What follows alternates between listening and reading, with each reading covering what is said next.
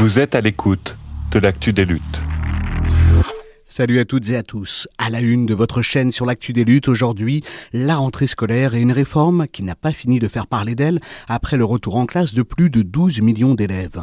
Une semaine après la rentrée, la crise sanitaire occupe le terrain médiatique au risque d'occulter un autre grand sujet de préoccupation pour les enseignants et leurs élèves. Cette préoccupation, c'est l'organisation du bac 2022 qui accordera une place prépondérante au contrôle continu en allant à la rencontre des enseignants et de leurs élèves avec l'expérience de ces deux dernières années au cours desquelles Covid-19 oblige l'institution scolaire à eu recours à une part prédominante de contrôle continu, notre journaliste Esther Laudet a cherché à identifier les avantages mais aussi les écueils d'un tel système. C'est sur Radio Parleur et ça démarre tout de suite. Après Parcoursup et la dernière réforme du bac, le ministre de l'Éducation, Jean-Michel Blanquer, a annoncé une nouvelle réforme du baccalauréat. Les épreuves communes, appelées aussi E3C, sont abandonnées au profit d'un contrôle continu. Les épreuves de terminale ont toujours lieu, mais 40% de la note ne sera plus calculée sur des épreuves communes nationales, mais sur un contrôle continu local. Selon le ministère, l'objectif est d'impliquer l'élève toute l'année dans ses apprentissages mais cette réforme reste contestée.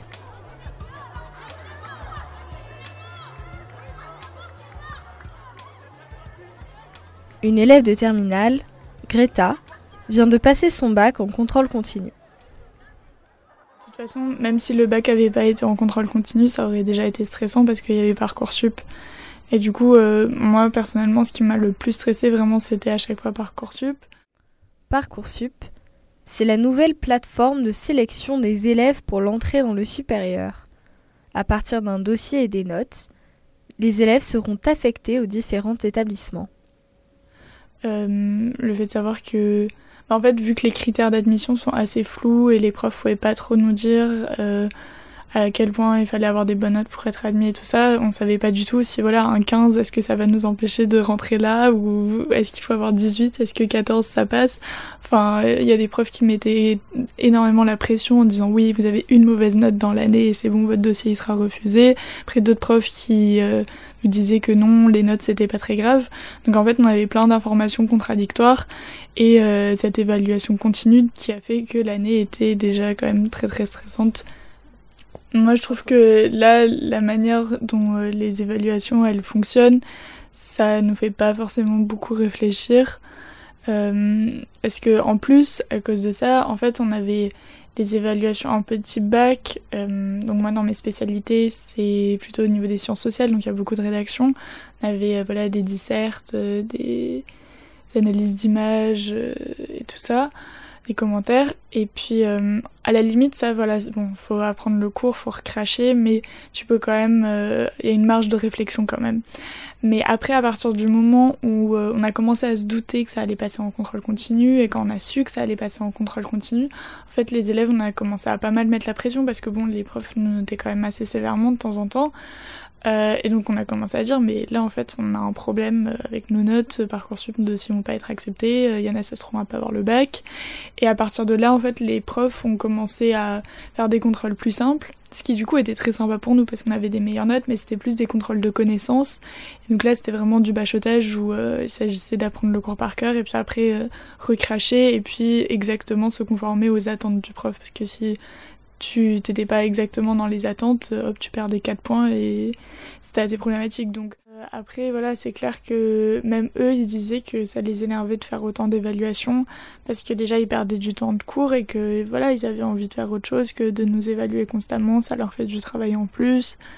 Euh, donc voilà, c'est clair qu'il y a eu un changement parce que on, leur demandait quand même constamment euh, de nous faire des contrôles, des contrôles plus simples, de modifier nos notes. Enfin, ça tournait beaucoup autour des notes et puis après voilà, ils nous disaient non, mais euh, les notes c'est pas trop important. Euh, c'est ce qui est important c'est ce qu'on écrira sur vos bulletins et tout ça. Alors que bah, après on a très bien vu avec parcoursup ce qui était écrit sur les bulletins, ils s'en fichaient, ils ont vraiment que regardé les notes. Bah, on avait attendu, mais bon, Ça va Attendu Oui Bah, ça commence à 18h, pas à 30. Hein. ah oui, oh sur l'air. Bah ouais, non, je comprends, je comprends. Donc du coup, et du coup vous filez là Oui. Et eh bah, euh, bon, ah bonnes vacances. Bonnes vacances. Pour les professeurs du lycée Henri Vallon, un lycée dans la banlieue de Paris en Seine-Saint-Denis, c'est le dernier jour. Félix, Guillaume et Jean-Luc, trois professeurs à Henri Vallon, sont inquiétés par cette réforme l'impact, euh, c'est que voilà, ça change, ça change la donne sur, euh, sur cet examen qui va disparaître. Hein. le baccalauréat tel que tel qu'on l'a connu euh, a disparu, et désormais il y a un examen, voilà, un examen local qui va se qui va se tenir, et ce sera ce sera complètement, en tout cas complètement différent. C'est-à-dire qu'avec la réforme du bac, on pense aujourd'hui que, que c'est plus nécessaire d'avoir un baccalauréat et qu'en fait ce qui va compter c'est l'ensemble des notes ou une partie des notes du lycée. Euh, parce que le bac en vérité on pourrait se demander si ça sert encore à quelque chose dans la mesure où Parcoursup euh, se termine le 2 avril. Euh, est-ce que ça servait encore à quelque chose de garder cette, ce totem ou pas ben c'est, une des questions, en tout cas, à laquelle le, pouvoir politique a répondu. C'est-à-dire qu'il considère que mettre de l'argent sur un examen national, ça coûte euh, plus cher et ça coûte trop cher. Et du coup, il veut faire des économies sur, sur cet examen-là euh, qui euh, ne leur semble plus nécessaire pour la, pour la mise en place de, de, la sélection vers le supérieur.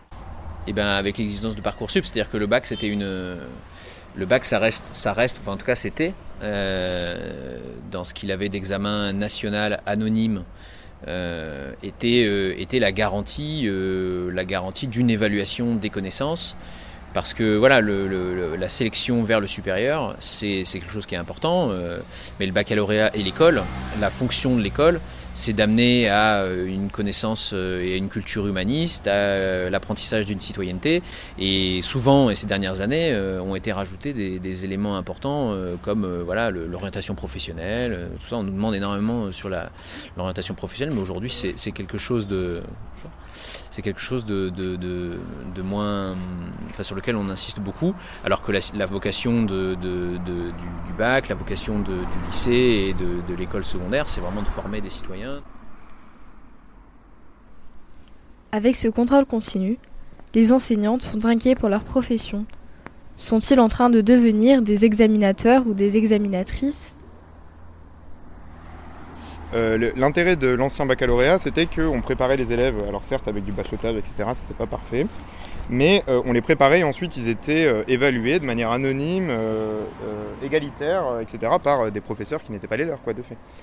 tandis que maintenant, avec le contrôle continu total, ça crée une relation d'évaluation permanente, ce qui fait que les élèves sont toujours en fait sous la pression de l'évaluation, et les enseignants en fait transforment leur relation à l'élève. Euh, c'est-à-dire qu'on a, voilà, maintenant euh, tout compte en fait euh, dans le bac, tout compte pour parcoursup, et du coup les élèves forcément bah, réclament des devoirs en plus, euh, discutent leurs notes, etc. Les parents d'élèves peuvent s'y mettre également. Et donc c'est très compliqué de nouer une relation de confiance à partir du moment où on est à la fois celui qui est censé former et émanciper et à la fois celui qui est censé en fait quelque, quelque part sanctionner euh, par la note euh, une progression, etc. tout au long de l'année. Moi je pense que c'est ça le principal problème parce que ça change vraiment notre quotidien. En dehors de tous les problèmes qui sont évoqués bien, bien, bien évidemment parce que voilà, il va falloir avoir euh, les meilleures notes, etc. au résultat. Il y a le risque que effectivement euh, les chefs d'établissement et euh, les équipes pédagogiques trichent, c'est-à-dire qu'on fasse artificiellement augmenter les notes du contrôle continu pour favoriser la réussite des élèves à l'examen national, qui conditionnera ensuite leur accès au supérieur, et que ce soit sur les appréciations ou sur leur sur leur voilà. Et ça, on l'a vu tout de suite. Hein. Par exemple, je vous donne un exemple de, de, de ce qui s'est passé pendant le confinement. Euh, pendant les périodes où, le, où il y avait simplement des recommandations de distanciel, des établissements du privé et certains établissements du, euh, du public n'ont pas hésité à mettre sur les dossiers des élèves dans le cadre de Parcoursup que euh, tous les cours avaient eu lieu à 100% en présentiel. Voilà, quitte à mettre en avant, enfin quitte à mettre en, à risque la santé des élèves et de leurs familles qui se fréquentaient alors que les recommandations étaient, euh, de faire du distanciel en priorité. Et donc il y a des, établissements qui mettaient ça sur les dossiers scolaires des élèves. Donc c'est voilà, ça va être la foire, ça va être à ceux qui auront les meilleurs dossiers et qui seront complétés au niveau local et euh, sans qu'il y ait vraiment euh, un examen euh, national, anonyme, qui garantisse l'égalité de tous.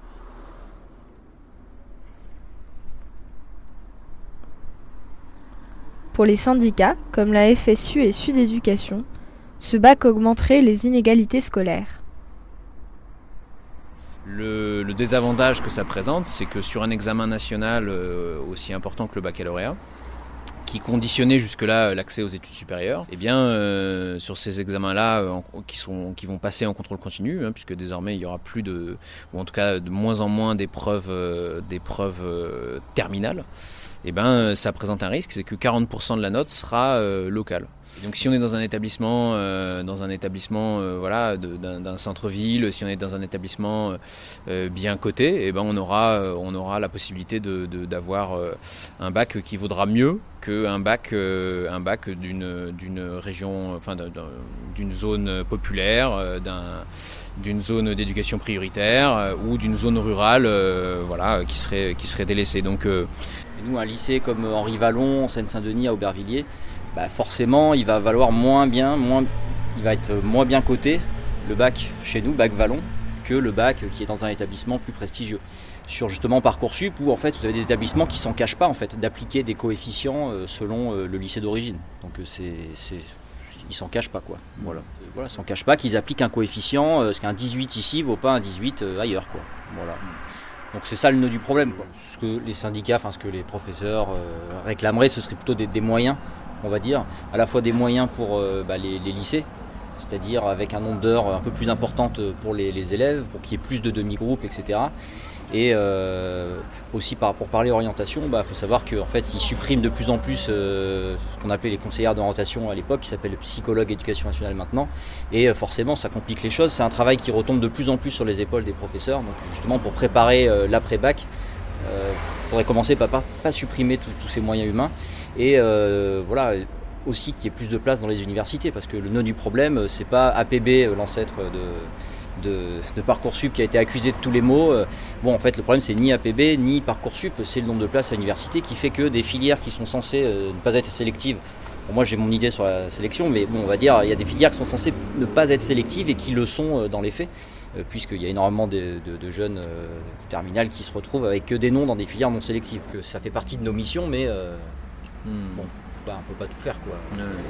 Ça c'est important aussi de bien voir que voilà il y a quand même un tri très important, un tri social très important euh, dès le collège. Hein. C'est pas seulement avec le bac et, et le, parcours sub, etc. La sélection, elle se fait déjà dès le collège et, euh, et c'est là que sont évincés euh, les milieux populaires le plus souvent. Hein. donc, voilà, hein, quand on arrive au lycée, il y a déjà plus beaucoup de fils d'ouvriers et d'agriculteurs et de, catégories sociales les plus, euh, les, plus, les, plus, les plus populaires, quoi, les plus pauvres. Donc, euh, donc c'est vrai que voilà, la sélection, elle se fait déjà aussi en fin de collège. Hein. Les inégalités, elles sont aussi avant, elles sont à la primaire, elles sont dans le secondaire et elles sont aussi dans le supérieur. Mais ça, voilà, il, faut que, il faudrait une politique publique beaucoup plus ambitieuse pour essayer de, de réformer et, de, et de, de, de réduire les inégalités à la fois scolaires mais aussi sociales. Parce qu'on sait très bien que les inégalités scolaires, quand on vit dans un appartement insalubre à quatre par chambre et que euh, on a des parents qui travaillent euh, jour, et nuit en horaire décalé, forcément on n'a pas la même scolarité que quelqu'un qui a un foyer fixe avec euh, un logement propre, un bureau à lui ou à elle et que voilà. Et on sera plus dans quelque chose voilà de, suivi très individuel des parcours au lieu d'un suivi de classe, d'un suivi d'un groupe, d'une réussite collective.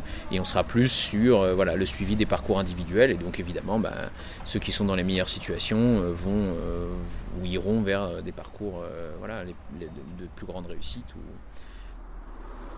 Malgré une forte mobilisation cette année contre la réforme du bac, ou avant contre Parcoursup, les syndicats lycéens s'inquiètent d'un accès à l'enseignement supérieur qui se dégrade de plus en plus. On prend le métro direction Montreuil. Là-bas, on retrouve Eden. Elle est syndicaliste chez Solidaire lycéens et lycéennes Île-de-France.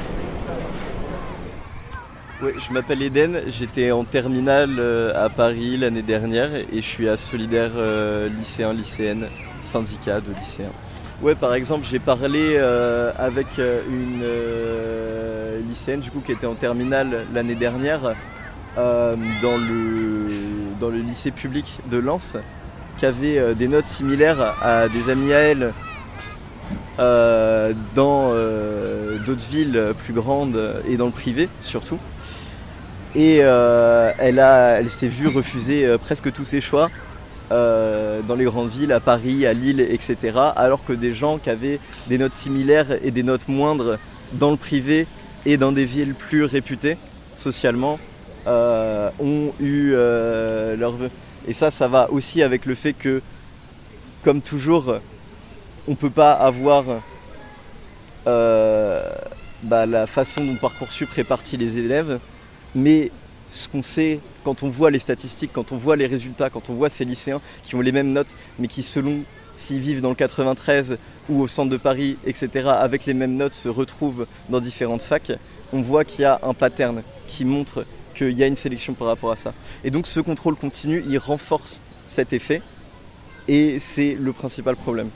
Ben, ça va profiter euh, au secteur de l'éducation privée, toujours, qui est bien plus réputé et euh, qui, euh, comme depuis des années, se voit offrir des, petits cadeaux de, la, part du ministère. Et puis les gens auxquels ça coûte, oui, c'est toujours les gens des quartiers défavorisés, des petites villes, etc., des lycées peu connus. Euh, il y a une autre marque de fabrique qu'on voit de ce gouvernement, c'est que euh, quand il veut passer des réformes bien sales, etc., comme ça, euh, il trouve toujours des moments opportuns pour le faire. Il calcule, etc. On a vu la réforme de l'assurance chômage qui avait été fait juste avant l'été, etc. Il y a plein d'autres réformes qui sont faites, etc., juste avant l'été, juste avant les vacances et tout, pour pas qu'il puisse y avoir de mobilisation. Et c'est aussi, je pense, un, euh, des enjeux qui a fait que l'éducation a été autant la cible de euh, ces réformes euh, précarisantes. C'est le fait qu'il y a eu le Covid et que les lycées étaient globalement fermés et que c'était pas possible de bloquer les lycées, etc.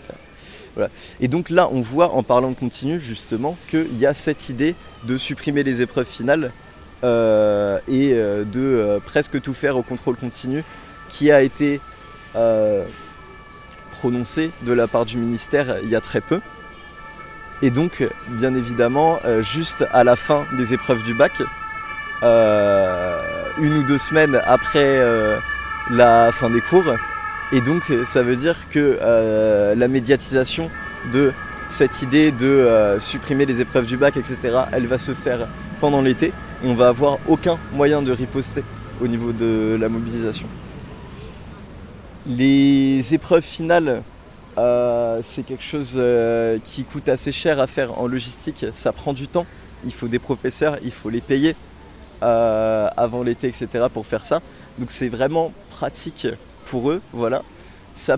Aussi, ça leur permet de faire aussi en sorte que les lycéens soient obligés d'être en stress, de performer et d'être en cours toute l'année.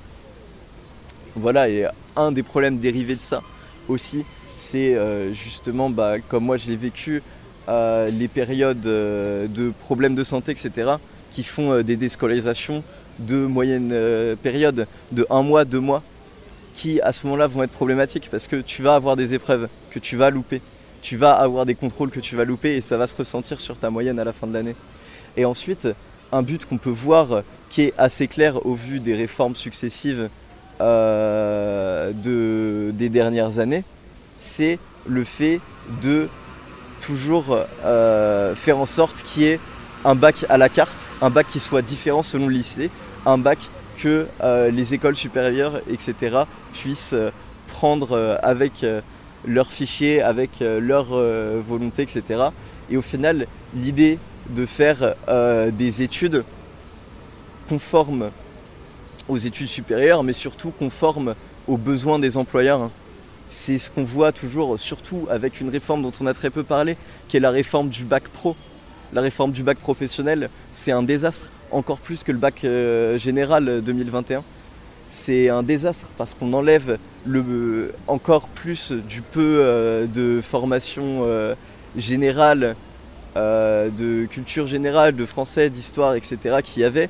Et on fait toujours en sorte euh, de euh, noter les élèves selon les besoins des entreprises pour qu'ils puissent euh, choisir comme ils veulent à la carte leurs bons petits employés. Mais malgré cette opposition grandissante, la mobilisation risque de ne pas se poursuivre. Les lycéens et lycéennes, ainsi que les professeurs partent en vacances. Et après une année tronquée par les différents confinements, il est difficile de s'attendre au retour d'un mouvement fort, comme celui qui avait pu marquer ces dernières années dans le secteur de l'éducation. Et voilà, l'actu des luttes, c'est terminé pour aujourd'hui, mais on se retrouve dès ce vendredi. Cette fois, on ira à Bure, dans la Meuse, à la rencontre et à la découverte des Rayonnantes. Des Rayonnantes, c'est un camp festif à l'image du renouveau du mouvement anti-nucléaire et nos journalistes Martin Dufaux et Violette Boldoir ont pris tous les deux leur sac à dos et leur duvet. Ils se sont installés durant trois jours dans cet espace autogéré. Entre la cuisine végane et les zones en mixité choisies, ils sont partis à la découverte d'un espace au carrefour des luttes, féminisme, écologisme et antiracisme quand la lutte queer, la lutte contre l'hétéropatriarcat, renouvelle la lutte contre le nucléaire. C'est sur l'actu des luttes de Radio Parleur et ce sera à écouter dès ce vendredi. À très bientôt.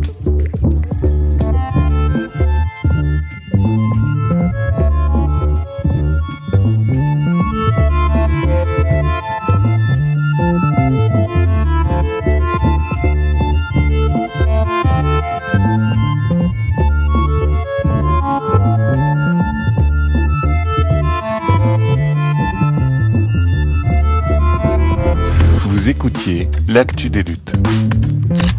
Un podcast de Radio Parleur, le son de toutes les luttes. Pour ne rater aucun épisode, abonnez-vous sur toutes vos applications de podcast préférées.